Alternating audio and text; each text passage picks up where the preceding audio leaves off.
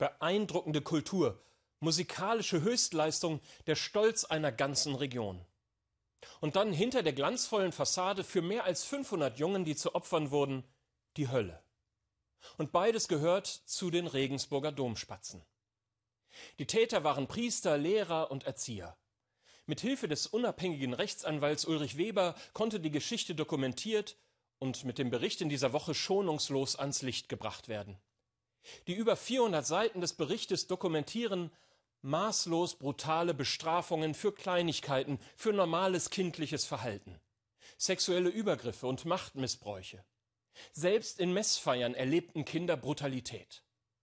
Da wird eine Härte und Erbarmungslosigkeit kirchlicher Erziehung dokumentiert, die in Kommentaren der letzten Tage als Blick in die Hölle bezeichnet wurde. Und wieder einmal muss ich sowohl im Blick auf die Taten, auf die Schicksale der Opfer, wie auch im Blick auf das träge Verhalten der Verantwortlichen bei der Aufklärung sagen, mir fehlen die Worte. Ich bin als Mitbürger entsetzt und ich bin als Priester zutiefst beschämt.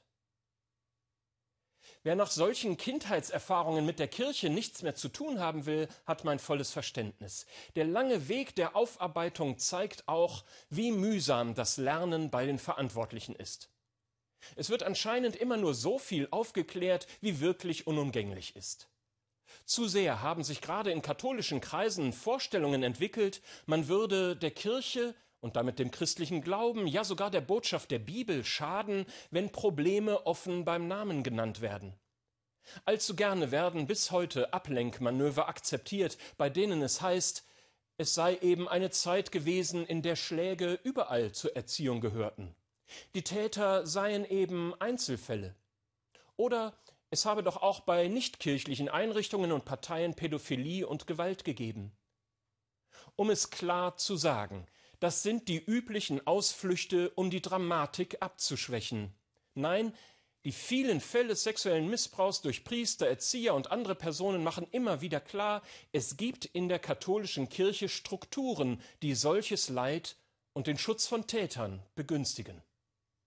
Dazu gehört die große Intransparenz von Entscheidungsabläufen und bei der Vergabe von Ämtern.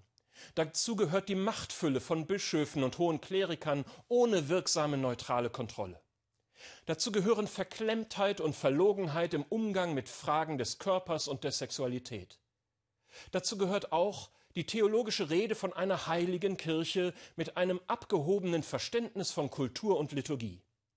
All dies bildet eine Mischung, in der Menschen sich dreimal überlegen, ob sie durch das Melden von Übergriffen oder durch die Kritik an Vorgesetzten auffallen wollen.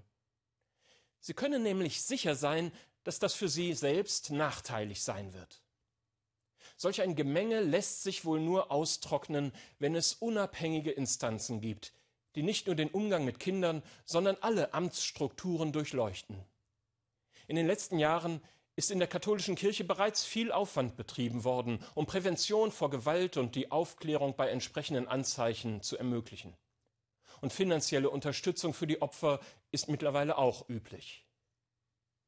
Die Regensburger Domspatzen und die vielen Opfer in ihren Reihen machen aber deutlich, dass es mehr braucht. Es braucht die Bereitschaft von Bischöfen, die Strukturen klerikaler Macht und kirchlicher Intransparenz nachhaltig zu durchleuchten.